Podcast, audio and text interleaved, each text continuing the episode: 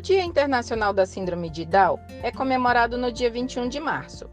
O objetivo é promover conscientização sobre a inclusão e gerar alternativas capazes de ampliar o respeito às pessoas com síndrome de Down.